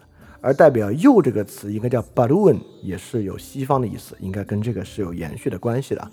所以这个左中右呢，跟我们的左中右的定位还不是特别一样。我们之前也说到啊，这个匈奴其实已经有王政了，有王制之后呢，会不会有赋税呢？还是大家全靠抢呢？当然不是啊，匈奴呢也是有比较松散的赋税制度的。在匈奴的政治体制中啊，每年要开两个大会，一个呢是龙城大会，秋天呢就要开一个代陵大会。龙城大会呢是一个祭祀型的集会，这就不多说了。代陵大会呢更多的是一个世俗型的集会。在代陵大会之上呢，《汉书》记载啊，就有客教人畜记，就是要去调查人和家畜的数量。为什么要调查人和家畜的数量呢？当然，我们你也听过秦，你也知道啊。那应该呢，第一，男子呢就要从军，人与其他家畜呢就要课税。所以说，每个家畜啊，当时按理说啊，匈奴每五个人就要出一个人披甲当常备军，每几头家畜呢，应该要上缴有一定的数量，要上缴一头随军，因为我们知道。这个游牧部落啊，都是赶着牛、赶着羊往前打仗，就地宰了就直接吃，就是，就是他们的，因为我们的粮草辎重啊，这些什么小米什么的需要人运，他们的粮草辎重呢是自走的啊，这点上相对来讲要优越一点啊。呃，但是你想啊，这个蒙古人就这么贱吗？为了这个课税啊，人们就聚集在一起。但我不来啊，他们你们又没有秦朝这样的乡里制度，我干嘛非要来给你课税呢？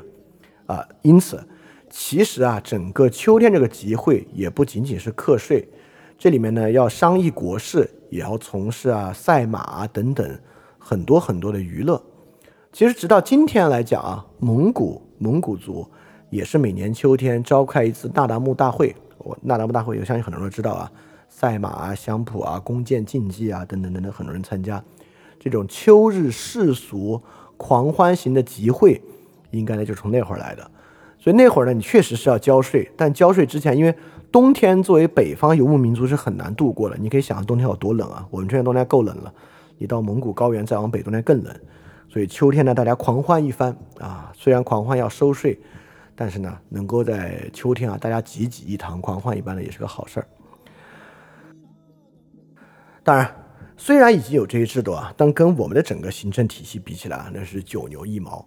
不仅行政体系比起来九牛一毛啊，匈奴的这个整体人数也是跟我们差的非常非常多的。《史记》啊，跟其他汉书记载匈奴人数啊，应该是不及汉之一大县，不及大县啊，跟郡就根本没法比了。汉朝相对一个比较大的县的人口啊，一个大概是三十万的样子，所以匈奴的人口呢，大概就是三四十万这个样子。但这个三三四十万的人数呢？但这里说的应该指的是成年男子的人数，因为匈奴这个体制里面啊，只有成年男子，就是作为士兵的成年男子，在社会上是尊享地位的，啊，总人口呢应该比这个数量要多。呃，你想嘛，三四十成年男子加上老人、女人、小孩，总人口数大概一百万出头吧，一百万或者一百万多一点点。呃，汉朝当时多少人呢？汉初啊，应该就有一。千八百万人，所以匈奴相当于使用了一我们十分之一的人口牵制着我们这个庞大的帝国啊，所以本身呢不能说这个文明并没有生机或者没有影响力。当然，你可以说啊，他们的影响力呢是因为他们足够野蛮，他们全民皆兵。实际上也不是如此。在这个时候呢，我们就来说说啊，在整个汉匈对峙期间。加入匈奴的汉臣，就是汉奸，这些汉奸呢，都是这是真的汉朝的奸臣，就是真汉奸啊。但虽然说汉奸啊，我这里要打引号，所有这些你都能看到啊，绝大多数都是被我们逼着反叛的，有很多人啊反叛汉朝，加入到匈奴一方。我们来说这个，并不仅仅在说他们的能力对比，我们还在从匈奴如何看待汉朝的降将这一点。来理解匈奴的这个文明的状态，其中对汉匈的状态造成了最大影响的，可能还是里面的一个宦官，汉文帝一朝的一个宦官，当时呢正在这个和亲体系之中，所以说呢要把一个女子啊当做这个公主，当然其实当时都是民间女子当公主，不是真的送公主去啊，把一个女子呢送给这个单于当胭脂。他们也门儿清啊，因为匈奴人要的主要是财物啊。这个女子是不是真的皇家女子？I don't care。当时呢，燕地的一个宦官啊，中行说就必须随公主重行，护送公主去匈奴地。这个中行说不愿意前往，中行说不愿意去那么远的地方去陪着干这个事儿，但是呢，强迫他去，你必须跟公主去，所以这位宦官非常生气，留下了“必我行也，为汉患者”这么一个恐吓，就是行，你让我去行，你要让我去了，我肯定要干出对这个汉朝不利的事情啊。果然，这个人啊很有很有信用，言出行，行必果。当他抵达匈奴的时候啊，立马发誓效忠于单于，单于呢在他身边啊，让他加以重用。当时啊，整个匈奴上下对于汉送过来的这些财物，尤其是这些食物和丝织品，非常喜欢。你想啊，匈奴整个国家还不及我们一个大县的人口多，那我们这边财物去对他们来讲啊，简直是腐蚀心智。中行说啊。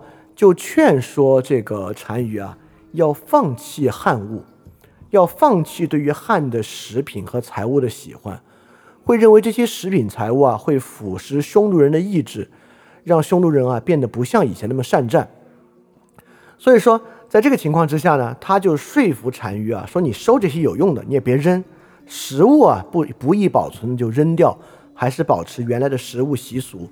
这些其他物品啊，就作为贸易卖到西边去，所以匈奴本来就有贸易路线啊。在这个时候呢，就匈奴把这些财物更多的就不要自己享用，而当做这个贸易中间经销商，把它全部卖卖到了西边去。中行说啊，还帮助匈奴去捍卫匈奴的习俗，比如说当时很多汉人就认为啊，这个匈奴人真是太野蛮了，居然尊重年轻人，把好的财物和食物给年轻人，而不是给老年人。中行说就捍卫这个习俗啊，说匈奴人呢其实本身是比较善战的，而且比较倚重于战争和战时体制，在这个体制之中，当然是年轻人就是战士是最重要的，所以他们呢尊重战士而不尊重老人，有他们自己的条件。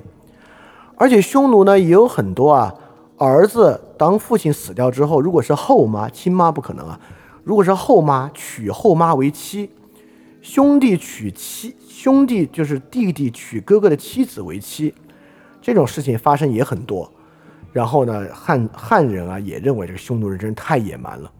哎，中行说呢也帮，或者他的名字叫中行说，其实不知道中行说吧，应该叫中行说，也在帮他们做一些辩解。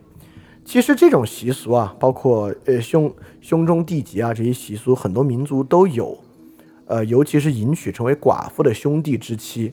这个人类学还有个专门的名字呢，这玩意儿叫收继婚，很多民族都有这个习俗，娶后母的非常少啊，但是娶兄弟妻子的非常多，而且啊，这种习俗大多数出现在这个战斗民族，就是有点像这个类似于匈奴这样的战斗民族啊，伊斯兰战斗民族也是一样，就是因为这样的战斗民族啊，经常出现寡妇，因此。不管是战友的寡妇还是兄弟的寡妇，需是需要人照顾的，所以有这种兄终弟及的传统。当然，在这种兄终弟及之下，很容易产生一夫多妻制，因为你娶你兄弟妻子的时候，你自己未必是没有妻子的，你自己可能已经结了婚了。你结了婚情况之下，在这个情况之下，就会逐渐变成一夫多妻制。啊，就是这个伊斯兰的先知穆罕默德就是这样的，他娶了很多。呃，战战友的寡妇，所以晚年呢，他一共呢是有八位妻子，啊，中行说呢也是说这种习俗啊，就是为了解决寡妇问题的对策，所以他非但不是不文明的，反而呢是文明的。当时啊，汉朝很多人也在说啊，你看这些匈奴人啊，国王没有国王的样子，臣子没有臣子的样子，没有我们这样的礼制分书，非常的不文明。中行说也说呢，匈奴这样流动的体制啊。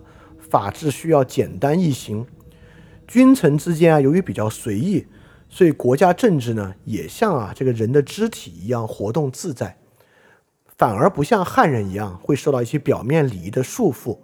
这些礼仪束缚在汉人这边呢，经常变成啊亲族之间彼此残杀，杀了主人啊取代主家，这个春秋太多了，所以匈奴呢这种事情比较少啊。中行是这么说啊。但其实匈奴之后啊，太子相争，其实数量也不少，所以我们可以说啊，这个中行氏有点像这个希罗多德啊，具有早期的人类学的视野啊，能够站在其他民族的角度之上理解他们的风俗，这个还是一个比较特殊的事情啊。所以这位宦官啊，在文帝一朝被强迫去到匈奴那边，为行报复啊，就给了匈奴出谋划策进攻汉进攻汉朝啊，其实为匈奴是立下了汗马功劳的。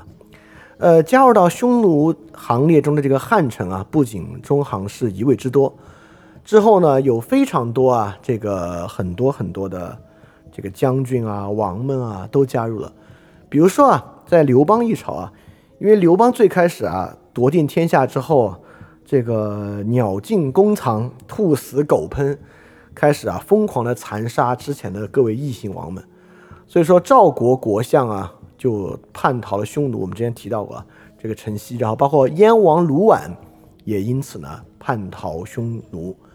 然后除了这一朝之外呢，除了刘邦啊有这两位王叛逃匈奴之外，在汉武帝一朝啊叛逃匈奴的人也非常非常多。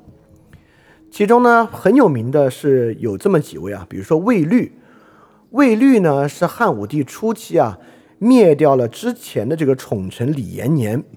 这个魏律啊，当时正在匈奴这个当当使节呢，他呢跟李延年关系非常好。这个汉武帝剿灭李延李延年的时候呢，魏律就害怕受到牵连，被连坐诛杀。就在回去的途中啊，又逃出汉朝，投向了匈奴，被匈奴呢被封为了丁陵王啊，受到了很大的重用，而且啊是一直在单于身边为单于出谋划策。因为魏律本来就是在汉朝这边也是文官嘛。还有个更有意思的啊，叫赵信。这个赵信呢是个双面间谍，意思是什么呢？他是匈奴人，之前是匈奴一个小部落的首领。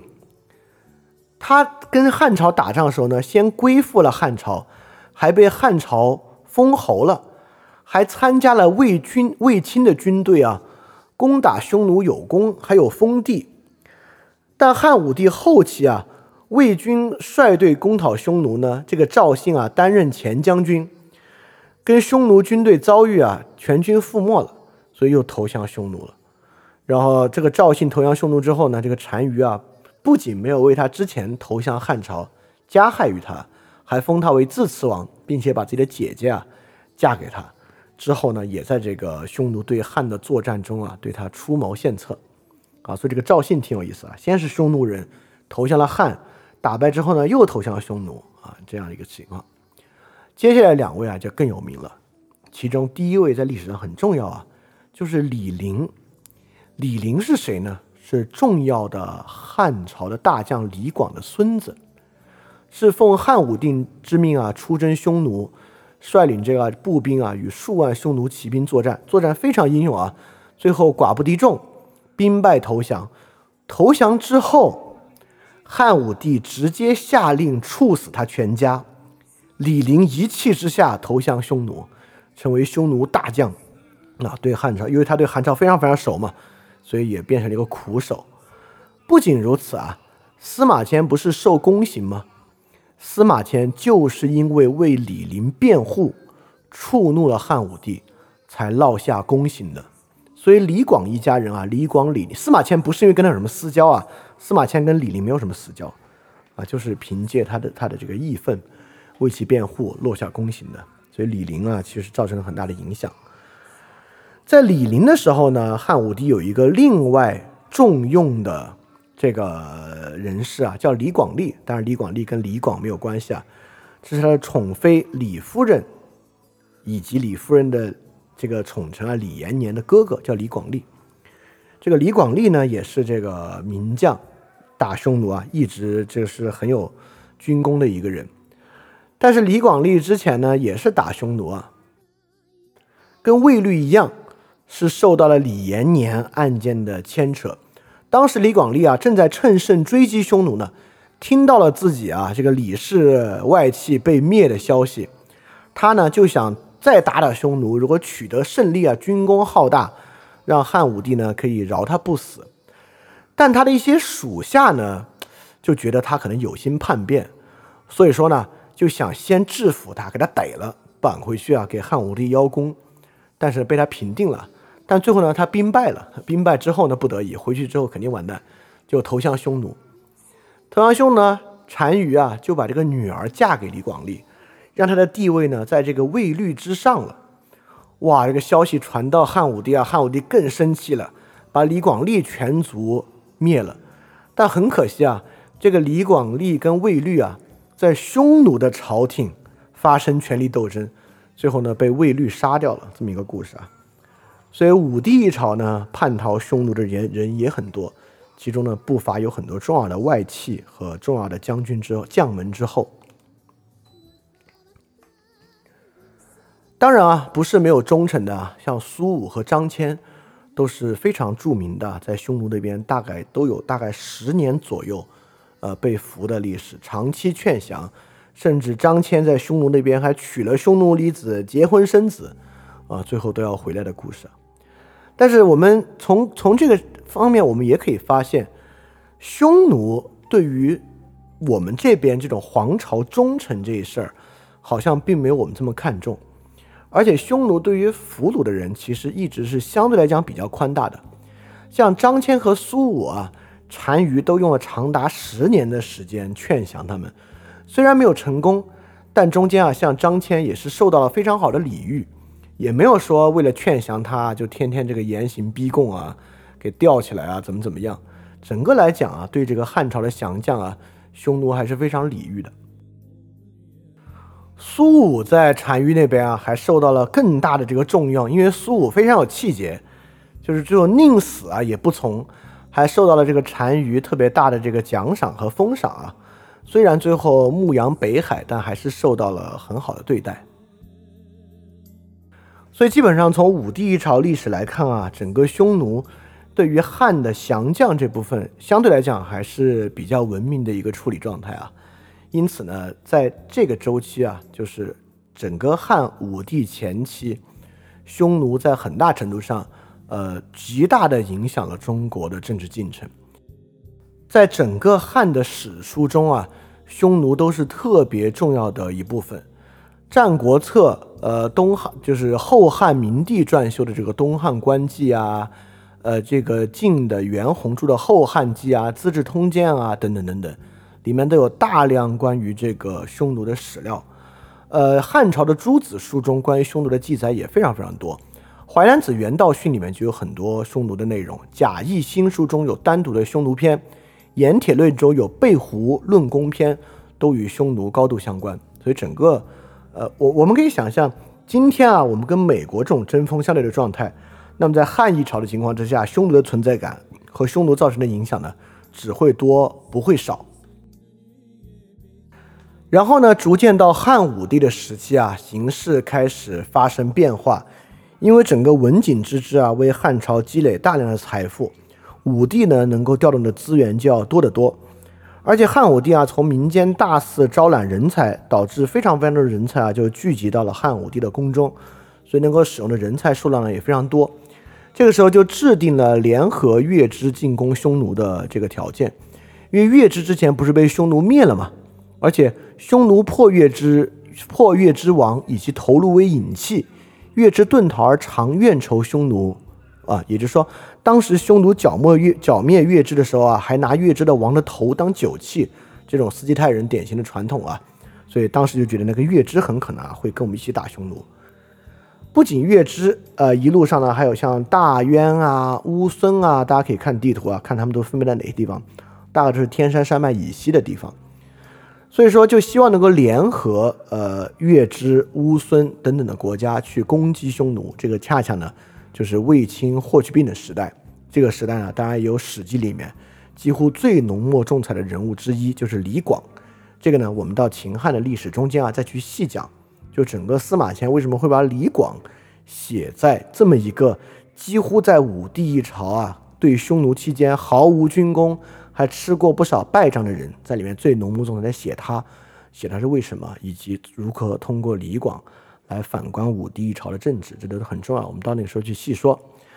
所以这个时候呢，我们跟匈奴啊，就不仅仅是在这个阴山山脉前线互相对抗了，我们跟匈奴呢，也开始争夺西域一带，就是争夺整个阿尔泰山脉和天山山脉一带的这些国家。这个李广利啊，我们刚才提到，这个李延年的哥哥，啊就曾经被派去征服大渊。大渊啊，就是有这个汗血宝马，所以汉武帝非常喜欢，就要搞好的这个汗血宝马，应该是当时的战争利器。但是根据《大渊列传》记载啊，比起汉的使节，当时我们派去会发现，匈奴的使节在西域其实会受到更大的礼遇。匈奴的使节都是持着韩单于的一个信物，持着这个信物呢，西域诸国啊就会自然给他们粮食和接待。并且啊，能够在当时的这个驿站啊投诉换马啊，帮他们进行这个管理。哎，你会发现我们这边像这个都邮制度啊、邮驿制度，其实我们这边也是有啊，这个驿站啊、邮政制度啊，能够有这种接待、有这种换马。这个本来啊都是在这个统一国家里面才有的制度。所以说，匈奴呢，其实是在一些他的兄弟国家之中，已经建成了跟我们类似的这样的一个传令体系。和这样的一个外交体系，当然啊，这也有可能呢是之前因为这个商路的原因啊就已经建立的体系，未必是匈奴建立的。但当时我们在西域跟匈奴比啊，我们的地位就要低一些。汉的使节啊，如果在当地你不带着一些财物去卖掉，就很难获得食物。如果你不买家畜，不不购买一匹马呢，你也无法享受这个驿站换马。所以最开始我们在西域的影响力啊，和在西域的各个小国中的的权力是比匈奴要少得多的。因此，匈奴在西域呢是有一个日逐王和有一些同仆都尉在当地管理这个西域事务的。刚才我们也听说了，西域是有很多国家的。当时啊，木渎单于的这个儿子右贤王征讨西域啊，二十六、二十七国之多。所以西域呢，既有像乌孙、大渊、大月支这样相对来讲比较大的国家，也有像车师和楼兰这样的一些小国。这些小国啊，夹在我们跟匈奴之间，真的是很难混。像楼兰啊，当时一旦要有新的王子出现啊，有新王出现，就既要向匈奴送人质，又要呢向我们这边送人质。但匈奴对西域的掌控力和消息就要灵通的多。有一次啊，楼兰立了一个新王之后，这个新王一死，匈奴很快得到消息，就把这个人质啊送回到楼兰，成为了楼兰新的楼兰王。当然，由于这个人之前在匈奴当人质，自然跟匈奴的关系呢就好一点。当然，汉朝呢也承认他的新王身份，希望呢让他入汉朝来做朝拜，对他呢进行赏赐。但这个新王的妻子啊。这个这个新王妻子就是原来新王的继母啊，他们也是这个娶了这个原来的后母的。就说到呢，之前先王啊，前两子赴汉朝都不还，你为什么要去呢？来反对他入朝。所以说新王呢最后拒绝了。所以汉当时对于西域这些国家啊，依然有着一种天朝上国的傲慢。这个傲慢呢，比起匈奴也许会更多。匈奴有时候会对他们施加很重的税负，让他们很难受啊。但至少这种傲慢劲儿要少一点。这种傲慢劲儿，我们一会儿在王莽新朝的时候还会看得更加的明显。之前啊，我们啊在远处车师啊、楼兰啊，算是我们的军队能够到达最远的地方啊。在那边屯守的官兵和士兵啊，非常看不起这些西域小国，经常惹得他们非常不满啊，要去再度投靠匈奴，刺杀汉使。虽然如此呢，由于我们跟匈奴啊。势力、军事势力和国力的逆转啊，我们在西域呢，渐渐渐渐影响力比匈奴也会大得多。在这个木渎单于死后啊，匈奴又在几代之后慢慢跟汉朝对比啊，颓势就变化了。第一，正是这个周期，烽火台制度在北边设立起来了，所以北边边塞防御、军事调动啊、补防啊，就要稳健得多。所以匈奴在北方的边境啊，就是阴山一带，不管有多少人在周围狩猎，其实我们汉朝用比较少的军队，用比过去更少的军队，都有可能防御的比较好。当然，我们也能看出啊，烽火台在这个时候才发挥真正的那种补防作用的。所以说，这个西周、东周交界啊，烽火戏诸侯这个事儿应该是不太靠谱。因为防守的兵力更少啊，汉朝就有能力投入更多的军队去攻击匈奴了。这里面呢，还有一些令人啼笑皆非的事情。当时啊，汉就从一些匈奴的投降者口中听说啊，这个匈奴呢要去攻击乌桓。乌桓呢是东胡的国家，汉呢就准备啊，趁着匈奴去攻击乌桓的时候呢，去攻击匈奴，就派了两万骑兵去截击他们。但匈奴在进攻乌桓之后啊，得知汉军即将扑来，用很快的速度退兵了。退兵之后呢，这两万汉军啊没有办法空手而回，于是呢，于是干什么呢？于是啊，又去进攻了刚刚遭到匈奴进攻的乌桓，斩首乌桓六千人，抓了三个乌桓王。所以你说乌桓惨不惨？先被匈奴打，然后汉军呢过来打匈奴，但是由于匈奴走了。就连着乌桓再打一次，按照我们今天的想法，你应该联合乌桓去抗击匈奴嘛？但是在武帝一朝后期时代啊，我们可能觉得没有必要联合像乌桓这样的比较小的东胡国家了，所以我们连着乌桓就再打一次。确实啊，在当时匈奴也在走下坡路，匈奴内部呢产生了很多的分裂，慢慢的就产生了两个王，就是郅支单于和呼韩邪单于，这是匈奴的第一次分裂。这一次分裂呢是东西的分裂，东西分裂呢就产生了西匈奴和东匈奴，在西匈奴和东匈奴之中呢，这个呼韩邪单于啊，东匈奴就比较倚重于汉朝，在他的重臣谏言之下，决定仰仗汉的帮助，成为汉的藩属臣。所以说，这是匈奴第一次成为汉的藩属国。由于他被汉朝支持啊，自然国力更加强盛，汉呢就灭掉了西匈奴。呼韩邪呢，就呼韩邪单于啊，本来是跟汉朝很邻近的地方，就慢慢带领族人北归做大。这个时候呢，汉为了维护和他的好关系啊，也重新启用了这个和亲的政策。与呼韩邪单于和亲的呢，就是著名的王昭君。啊，王昭君啊，呼韩邪啊，这个就让汉与匈奴又度过了一段时间不太长的和平时光。按理说，现在两国啊国力发生了逆转，又有和亲制度，按理说我们跟匈奴的关系应该很不错了。这个时候出现了新的矛盾，新的矛盾是谁呢？就是我们刚才讲的王莽。在王莽这种人身上啊，能够最大的看出汉本身的自负与狂妄。王莽啊上台之后做了大量、大量、大量的改革。具体王莽新朝各种匪夷所思的改革，我们到呃正正式节目细说。我们今天啊就说与匈奴和少数民族政策相关的改革。当时强迫所有人将两个字的名字改为单字，不仅中国人要如此啊，匈奴人要如此，匈奴单于也要如此，必须把所有的名字改为单字。比如说乌珠流若单于名字很长啊，必须把自己的名字呢从囊之牙斯改为之，就是他未来啊就强制改为之单于，这个东西他他那边根本就不是个意思啊，所以这个对于少数民族来讲啊，这个名字的大更改本身呢是一个很大的侮辱。王莽呢当时又凭借着我们比匈奴强啊，告诉乌桓。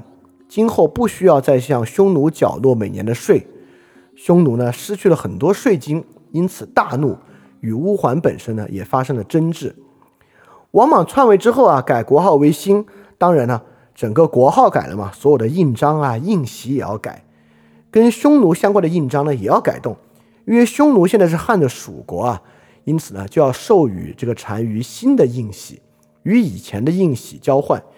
原来的印玺下面刻的是匈奴单于玺，王莽发给单于的新的呢，写的是新匈奴单于章。第一，前面加了“新”这个字；第二，将单于的章啊从玺降为了章。带着新印的使者啊，还担心对方因为这个原因而拒收，因此他在交换了印玺之后，立即。粉碎了旧的写有这个玺印的这个章。事发之后得知真相的单于啊，立马就觉得，哎，这降降级了，怎么变成章了？把原来的还给我们。发现，哎，原来的已经被毁掉了。这只是王莽做了一些荒唐事儿里面比较少的一个。当然，王莽这么一通折腾啊，汉朝元气大伤，导致啊，在武帝一朝后期建立的西域都护府制度，在新朝呢破灭。西域都护府第一次废弃啊，就是在公元十年，因为匈奴呢与新朝关系破灭，匈奴当时啊大击北边，整个西域的汉朝秩序呢宣告瓦解啊，很多其他的国家纷纷起来啊接近匈奴，杀掉我们在西域都护府的西域都护。所以说，西域都护被蜀国杀灭之后呢，匈奴在西域呢重新征税。当然，匈奴这个时候国力不行啊，征的税也非常非常重，导致这些西域国家呢苦不堪言。所以整个王莽的自负也带来了西域都护府制度在西域的破灭。所以说，这种自大是会带来很大很大问题的。当然，在之后，整个匈奴的中心啊，时间不多，也并没有因此呢调转与汉朝的这个力量对比。呃，原因呢是一个气候的原因，蒙古高原气候巨变，地球呢进入一个冰期。冰期的原因呢，蒙古高原迎来了非常持久的干旱。呃，你们可能也知道啊。旱灾之后呢，很快会发生蝗灾。旱灾之后，急剧的蝗灾，草原之上能够供牛马所吃的草料大幅削减。啊，光武帝建武二十二年啊，就是西元四十六年，就有记载说，匈奴中连年旱黄，赤地千里，草木尽枯，人畜饥疫，死耗太半，就大半匈奴人啊，在此次折损。在此下呢，匈奴再次分裂。匈奴被分裂为南匈奴与北匈奴，南匈奴就是一些啊要靠近汉地，希望能够重新成为汉朝属臣，让他们的这个就是栖居地啊能够往南边走，获得生机。而北匈奴呢是那些死硬派，依然不愿归附汉朝的人。而北匈奴呢非常惨，既在这种蝗灾和干旱灾疫的影响之下，东边呢被左侧，我们用他的话说，他们的左侧呢。被新崛起的鲜卑攻击，南边呢又被我们攻击，所以说被迫西迁，西迁到西域，就离开了蒙古高原的位置，越过阿尔泰山脉和天山山脉，进入西边。他们控制了西域，控制西域之后呢，被东汉啊与南匈奴联合攻击，他们再败。所以《后汉书》记载啊，西元一百二十三年。北匈奴最后的呼衍王啊，将这个根据地啊设置在天山山脉北侧的草原地带。最后呢，在这个地区呢，依据这个门户地带啊，就是今天乌鲁木齐，就古车师国一带，跟东汉啊展开这个拉锯战。呃，公元一百五十一年，呼衍王啊进攻今天的哈密，东汉派军追击，呼衍王呢再次被汉军驱赶西迁。好，这段记述之后呢？北匈奴彻底消失在东汉以及中国文化的记载之中，北匈奴呢就被迫西迁了，引起了链条式的西迁反应，一直驱赶到啊西罗马帝国的灭亡。然后这个我们之后再细说。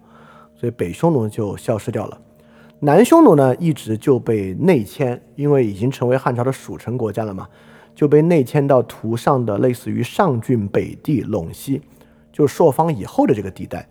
因为实际上我们也知道啊，这个中原王朝真正控制的边境地带，就大概是陇西北地上郡一带，就并没有真正中原王朝可以持续控制朔方郡一带的地方啊。这可能要到唐设定这个朔方节度使的时候才可以啊。所以南匈奴呢就生活在这样一个三角地带，生活在这个三角地带呢逐渐做大，到五胡十六国时期，开就是建立这个时期之前的汉赵王朝。就是一个南匈奴建立的王朝啊，这个我们就到时候再讲啊。这个呢，时间周期上已经出了我们这次秦汉史的周期了，所以南匈奴跟中国文化的接触和碰撞和深远影响呢，呃，并没有结束。到五胡十六国的时候呢，我们到时候再说。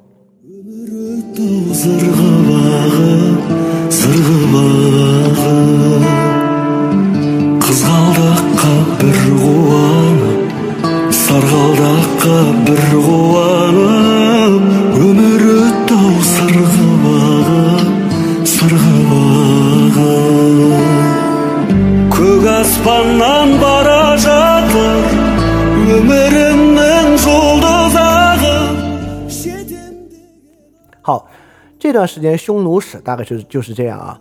从这个战国末期赵开始啊，逐渐进入我们的历史。然后在秦的时候呢，呃，与秦军蒙恬拉锯，在朔方郡一带。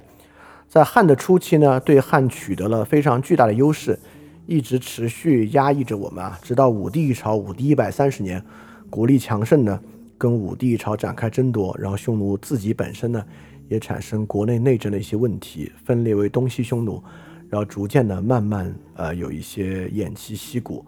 跟汉本身的争夺呢，不仅在阴山山脉一带，也是远在整个西域地区啊，跟我们一起争夺西域诸国的这个影响权利。然后之后呢，慢慢在新朝之后呢，有一个中兴，但中兴时代呢，遭遇气候原因啊，被这个小冰期压抑，然后很快北方的自然条件大幅的缩减，然后只能慢慢慢慢退出这个地方，然后被迫西迁。南匈奴呢，留在阴山山脉以南，然后最后在这个五胡十六国时期呢，成为在中国北方建立王朝的第一个这个少数民族政权，大概是这么一个时间。所以我们总结一下，我们就能看出啊，第一。就是匈奴地区的地理条件。刚才我们反复提到一个阴山山脉啊，这个阴山山脉非常重要。我们来看啊，我在这个地图之上呢，大概画出了这个浅黄色、浅绿色和浅红色的三个区域。呃，这个浅红色的区域呢，就是在这个阿尔泰山脉和天山山脉夹角中间，就是今天啊这个哈萨克斯坦和蒙古中间和新疆啊这三块交界的地方。整个这块呢，是以阿尔泰山脉和天山山脉作为天然屏障遮挡的。那么整个最东边这块呢，是肯特山脉和大兴安岭做遮挡的，这是很难越过的。所以刚好把中国北部这地方可以说是一分为三。最西边这边啊，就是中亚的诸国，天山山脉和阿尔泰山脉之间，就是我们之前讲的什么巴克特里亚呀、亚历山大、吉隆亚历山大城啊。都是在这些地方，呃，包括斯基泰啊，很也是打到这个地方。这些地方的人呢，都是说这个印欧语系伊朗语的。那么整个中间这边呢，就是北到贝加尔湖，贝加尔湖周围有非常丰富的水系，很难跨越。北边也太冷了。西呢到阿尔泰山脉，东呢到肯特山脉和大兴安岭，南呢到阴山山脉一线。整个阴山山脉一线呢，除了阴山山脉，还有我们说的长城。形成了一个边界啊，所以整个这块区域那边呢，就是蒙古高原。蒙古高原呢，就是匈奴的地带了，是说这个蒙古语、突厥语混合语的，就这个区域。东边大兴安岭啊，在以东的区域就是所谓的东湖、鲜卑和乌桓。鲜卑和乌桓呢，大概是说古蒙古语的这么一个区域。所以整个中国的北边啊，大概就是分成这三个区域：左、中、右。这几个区域呢，中间有几个很有意思的地点啊，大家可以看这个图上这些城市：居延、朔方和云中这三个地方。朔方郡这个地方啊，在今天的呼和浩特以西，阴山山脉以南，就是所谓的河南地啊。河套平原以南，河套平原啊，是我们和北方游牧民族的必争之地。只要拿下河套平原啊。游牧民族就可以占据阴山山脉以南。